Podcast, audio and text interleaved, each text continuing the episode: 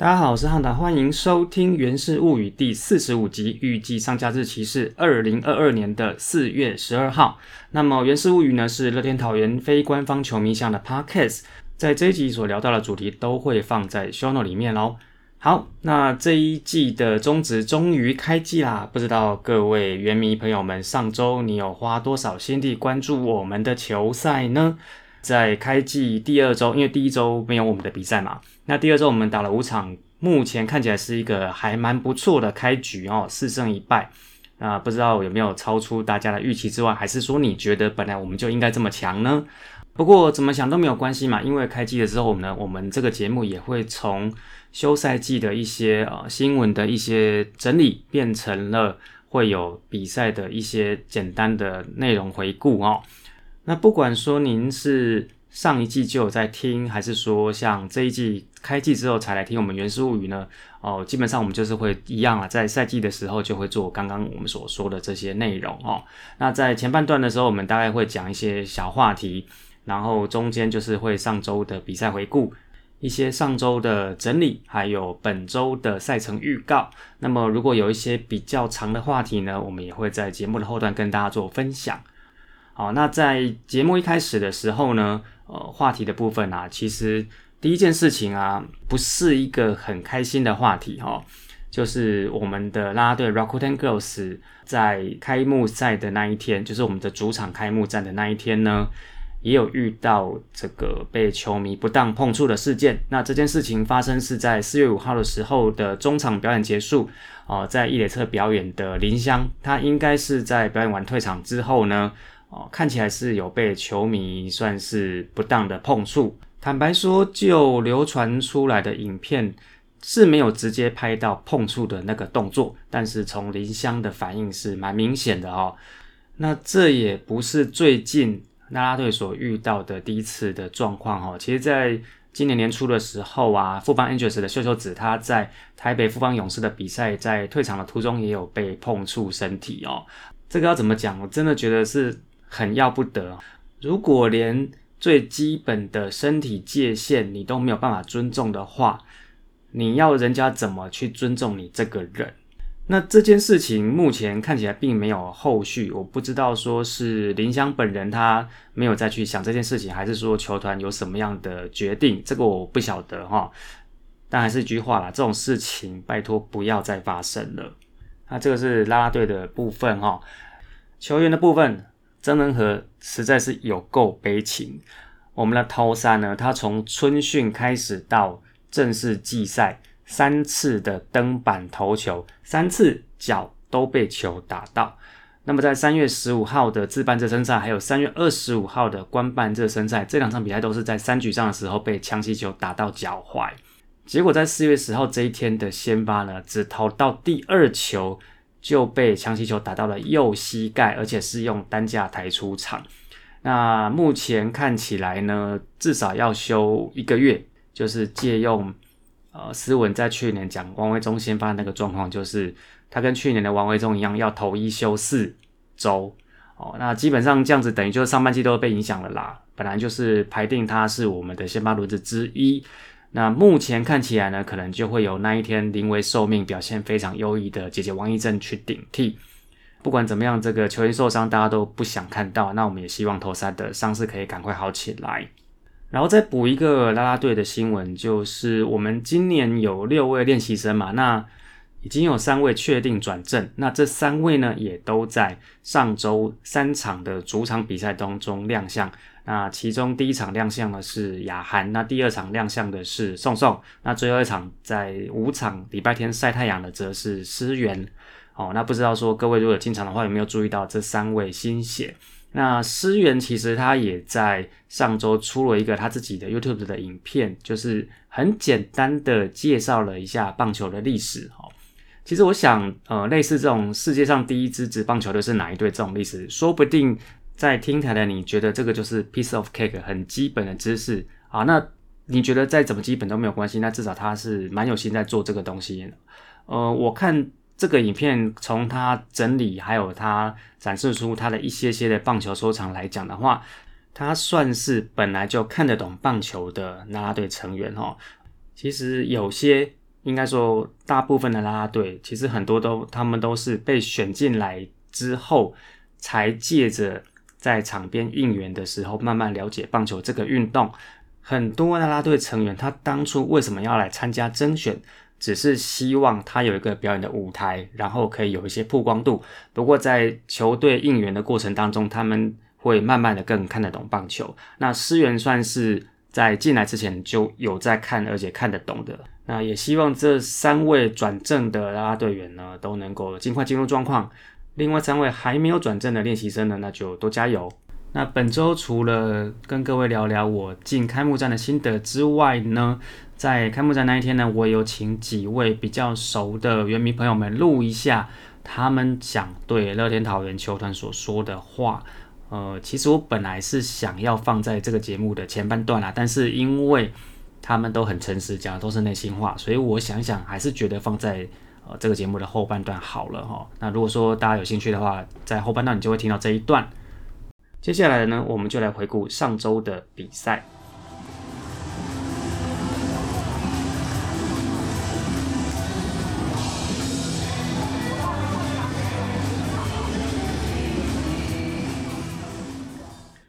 好，那上周呢算是球季的第二周哈，因为第一周只有六日，然后那两天我们并没有比赛，所以今年的乐天桃园的比赛算是从第二周开始。首先，第一场呢是四月五号的主场开幕战。其实这场我也有进场了哈，不过心得我晚一点再讲哈。我们先讲战况。那这一场开幕战呢，我们其实是从二下跟三下就各得了一分。那么在三局下得那一分呢，中信兄弟有申请辅助判决。其实那时候会申请这个判决，我觉得蛮怪的，因为我在现场嘛哈。他申请的判决就是弗莱奇一个大回转的时候有没有碰到。正要回本的得分的蓝英伦，那其实现场看的时候就很明显，就是一个 safe 啊，但是不知道为什么就判，那判了之后反正就挑战失败，那我们就那分得分照算嘛哈。那其实我们在六局上的时候呢，二比零的领先被追平，但是到了六局下的时候呢，我们就是一阵畅打哈。这个过程就是小胖、阿林、陈进各打一支啊一两打，然后呢林晨飞打一支清磊的二两打，接下来呢是陈晨威的三两打。其实，如果你有在现场看球，你就会知道，陈哲威好像打三连打，好像对他来讲不是太难的事情。不过这一支三连打呢，他是完全不用花雷的哦。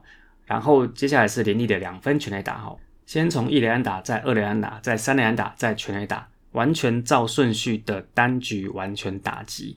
然后我们在这一局先得六分之后，才开始连续三个出局。啊，不过这局打完，基本上比赛就一锤定音了哦，因为打完的时候就已经是二比八，我们是六分领先了哦。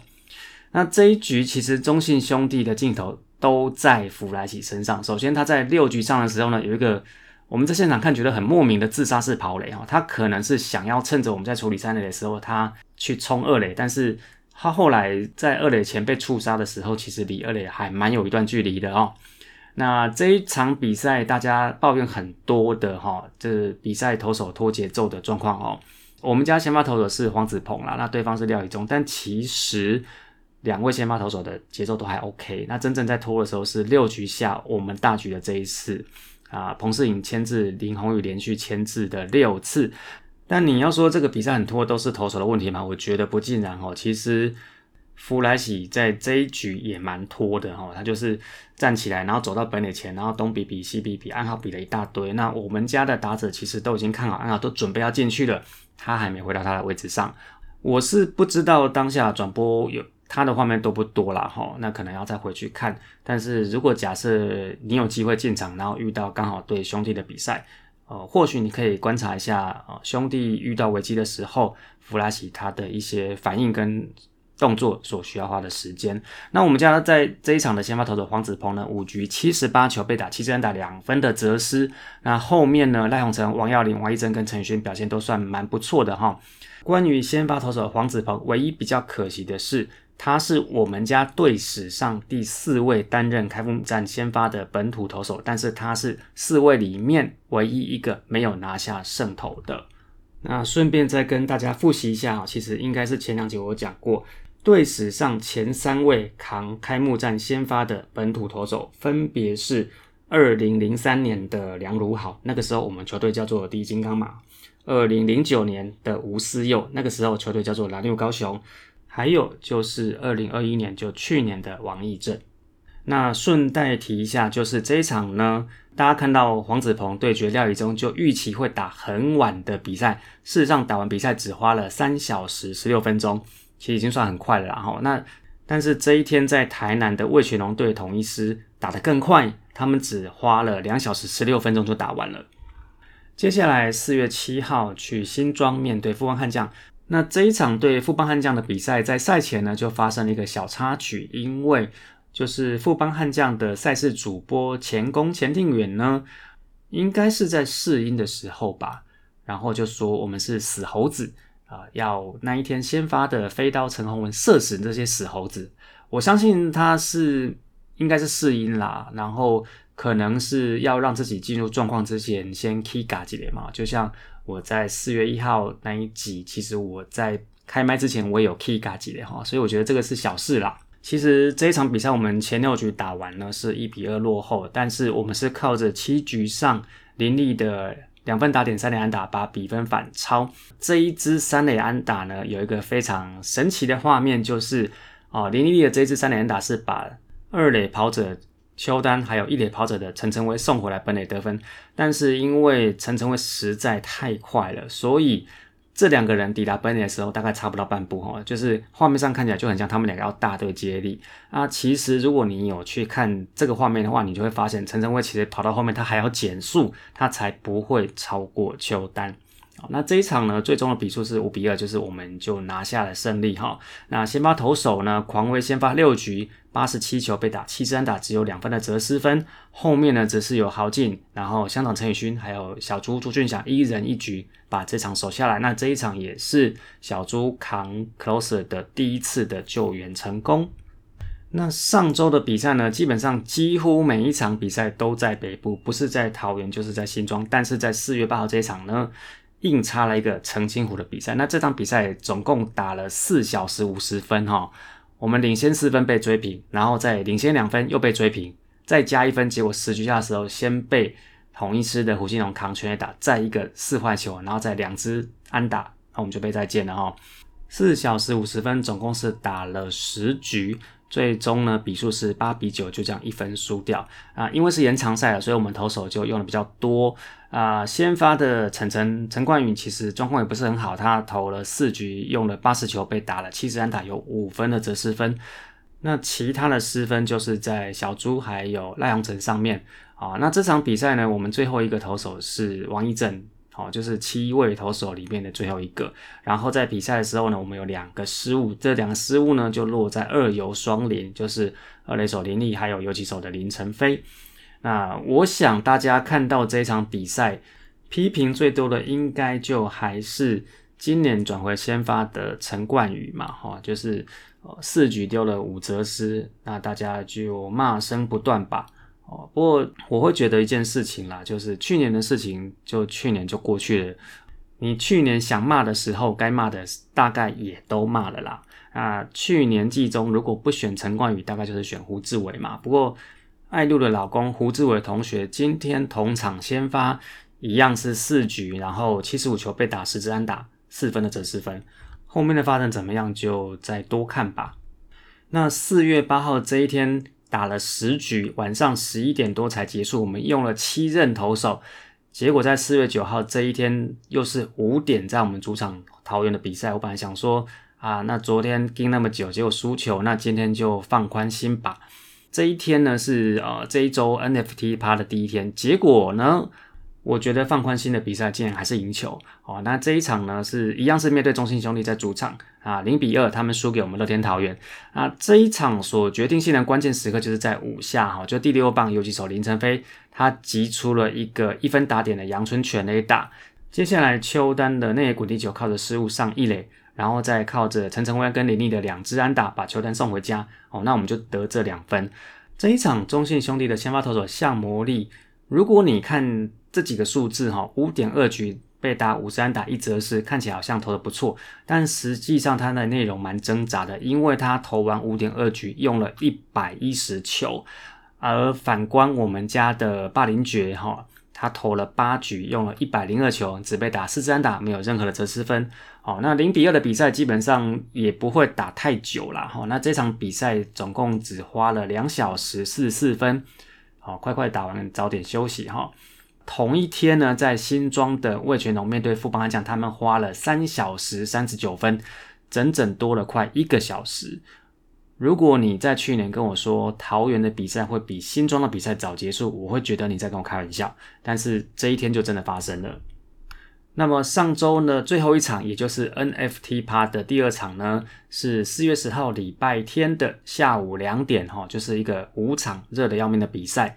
那这一场最悲情的就是我们家的先发投手曾仁和啦，他就是我们前面讲的，才投了第二球就被打到膝盖，然后要用担架抬下场。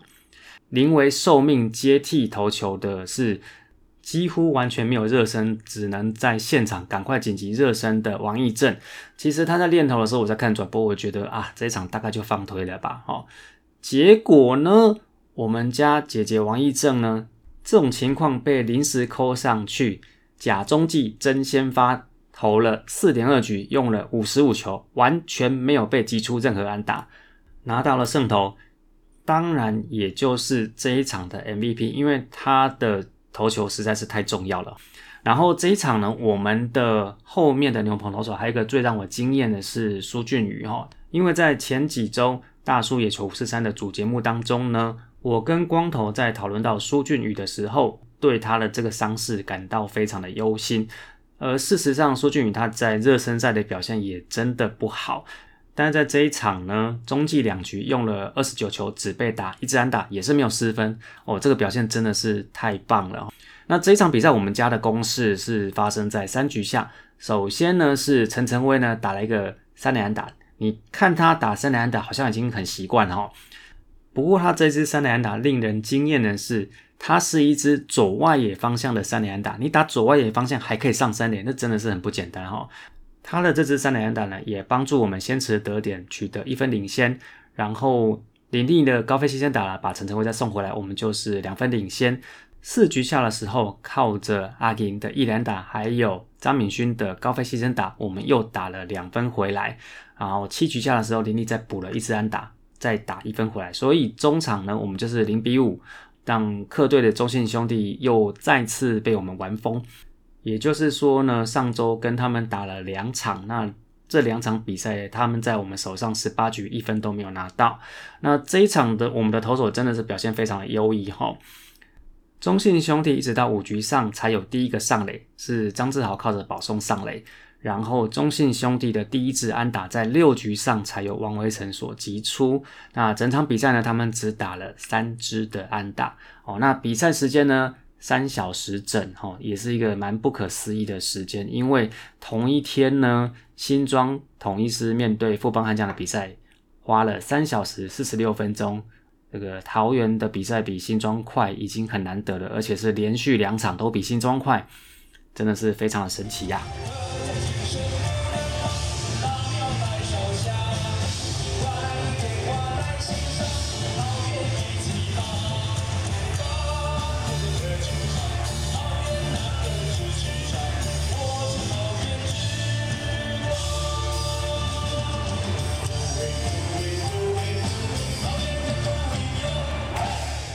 好，那上周第二周的比赛打完之后呢，我们家乐天桃园以四胜一败的战绩，先占据五队的第一名。那第二名分别是三胜一败的魏全龙，第三名是三胜两败的统一师，接下来是二胜四败的中信兄弟，还有一胜五败的富邦悍将。团队打击率的部分，上垒率是三乘六三，长打率四乘五九，打击率是三乘一四。然后 OPS Plus 是一百三十七，K 率则是百分之十三，这个数字都算是相当的美好。在团队投球的部分呢，那这五场比赛我们的 ERA 是二点五四三，ERA Plus 是神奇的一百四十八，WHIP 是零点九三五，被上垒率是两成五七，被长打率是三成零五，被打击率是两成二二，啊，每九局被打的七点二四支安打。每九局只被打出零点三九发全垒打，每九局只有一点一七个保送，每九局有六点四六个三振。那么如果说用 OPS Plus 跟 Ei Plus 跟其他各队比较的话呢，我们家的 OPS Plus 是一百三十七，是五队之冠嘛，哈，那我们领先第二名的 Lions 一百零五，就领先蛮多的哈，算是拉开一段蛮大的差距。但是最让人惊艳的是 ERA Plus，我们家上周的 ERA Plus 是一百四十八，好，那第二名的魏全龙是一百三十七哈。如果说我跟大家讲说，我们家的投手是五队里面最强，大家一定觉得我在开玩笑，但是它就发生了。虽然它是我们都知道它是第二周而已，在一开始啊，哈，后面会怎么样我不晓得，但是至少我没有领先过嘛。然后在上周有一个大家应该会稍微有点关心的，就是后援投手联斗的部分哈。那大家都知道，今年的 closer 变成小猪朱俊祥担当，所以前两任 closer 包括乡长陈宇勋，还有去年表现相当好的豪进呢，他们的上场顺序就往前推。那他们几位的上场日呢？四月五号这一天只有乡长上，那四月七号、四月八号这两天呢，豪进。乡长跟小猪他们都连续上场啊！四月九号这一天呢，豪进等于算是连三场上来后援投球。那么最后一场呢，四月十号则是乡长上来接手。小猪的部分，我觉得可以再观察啦。虽然说他也不是很菜的投手，算是都有点经验了。不过毕竟 closer 跟前面的 set up 是不太一样的状况哦。你的球技跟你的心理的素质需要更强。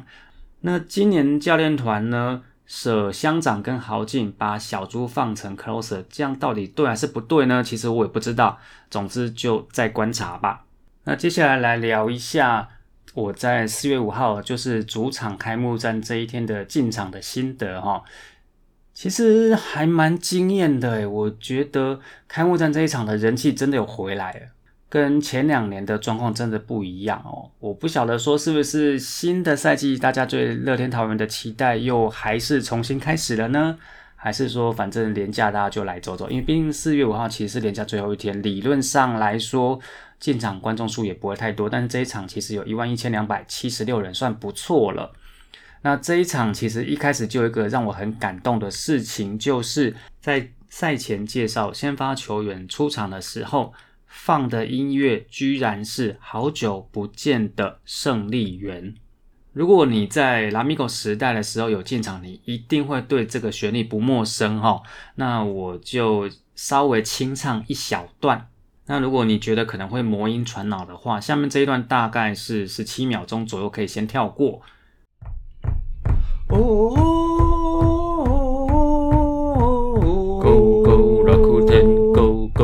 Go go Rakuten, go go Rakuten。其实我录完之后，发现大家还是去 YouTube 上找现场收音会好一点啦哈。但基本上应该也只会有现场收音的版本哦。那这一个胜利员其实给拉米狗时期的球迷一个很多很多的回忆哈，因为在报先发投手的时候就是用这一个音乐嘛。然后，如果赢球的话，哈，我们主场赢球，客队最后一个出局数之后呢，就会开始放这首音乐当背景。那整个过程就包括场上球员的胜利庆祝，然后所有球员进场，呃，列队跟大家谢谢，然后再一路到 MVP 舞台架好，啦啦队随着这个节奏振臂进场，一直到。赛后，主持人准备要宣布今天的单场 MVP 才会结束。所以你听到这一个音乐，不仅代表着赛前我们要开始比赛了，也代表着赛后这一场我们又拿下胜利哦。那个意义是蛮不凡的。但是呢，就跟在主场比赛八局下结束，全场会合唱压头的邪教歌《桃园男儿》一样。胜利园其实，在二零二零年拉库滕接手之后，他也消失了。桃园男儿的位置被勇敢乐天所取代，胜利园也消失了。勇敢乐天取代桃园男儿，其实没有撑太久，然后就被换掉。那被换掉，结果也不是换回桃园男儿，而是一个新版的桃园男儿。但是那首歌，说实在话啦，你就算词曲写的再好，都还是不如。原版桃园男儿的定位，所以在二零二零年的七月十二号花果山保卫战当中呢，旧版的桃园男儿就又回来了哈。那么在旧版桃园男儿回来两年之后呢，胜利园也再度的回来，所以这两年感觉就好像是一个平行时空哦。包括说我们前面所提到的这个主场的人数，因为这两年因为 COVID-19 疫情的关系嘛，要有闭门赛，有二十五趴的开放，有五十趴的开放，有七十八趴的开放。所以感觉上，二零二零跟二零二一这两年呢，它跟前面的二零一九年来比是好像平行时空一样。那跟二零二二年目前开启第二周的表现也好像平行时空一样，就是二零二一跟二零二零这两年跟前面跟后面这一段都完全不一样，单独的平行时空了两年哈。那这一场比赛从一开始我听到胜利员的时候，其实我就蛮感动的。哦，那比赛的节奏呢，也就蛮流畅的啦。哈，重点当然就是我们有赢球嘛。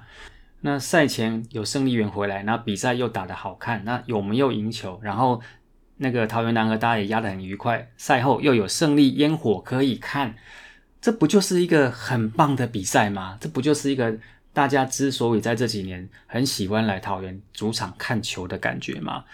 那后面两场我是没有进场，不过就。几个朋友在现场的一些体验，还有就是说我在看转播的一些状况，看起来也就是都蛮不错的个比赛。那希望这样的状况可以继续持续。啊，我是不期望说我们就可以拿到半季冠军，就可以进总冠军赛，就可以恢复往日荣耀。但是至少第一步，是不是可以给我们球迷多一点这样的主场比赛？我想，呃，主场比赛的比赛内容好啊，甚至说赢球啊，大家的体验好，基本上大家进场的意愿就会更高，大家对球队的满意度应该也就会更高。那这不就是球团所希望得到的结果吗？那你开心，我开心，everybody happy，对不对？本周的赛程呢，本周一样是打五场，一样要南北都有比赛，但是。本周的赛程跟上周比起来算是合理很多哈，我们就是在四月十二、十三这两天呢，又到了澄清湖再度面对统一师，然后在四月十五、十六、十七这三天呢，去天母面对魏全龙。四月十五、十六、十七这三天也是今年魏全龙的主场开幕周哦，那他们有一些开幕的活动啦，但是我们就是客人嘛，啊，我们就是陪公子打球。那希望我们在这一周的比赛也可以有持续的好表现。那么在本节目的最后一个 part 呢，放上的就是今年几位桃园球迷愿意录给我的，他们想对乐天桃园所说的真心话。女孩可以认真编舞一下吗？被酸编舞编的很烂呢。我靠，乐天桃园签拉拉队速度比签洋将还快啊！胡伟清，这是有你的。希望有客场应援，可以人声唱得出来，有有气势的新的 chance。虽然队名叫乐天，但是战绩跟应援可以不要这么乐天吗？希望可以找回之前的气势。其实这几位愿意献出声音给我的，我都很感谢他们啦。那我跟他们在球场也都认识好几年了啊。我在请他们录给我这个声音的时候，我是跟他们说。你可以匿名，就直接把你的真心话讲出来。那既然是真心话，它就不会是那种鼓励的好听的场面话。既然他们愿意录，我就遵守我对他们承诺，我就把他们放出来哈。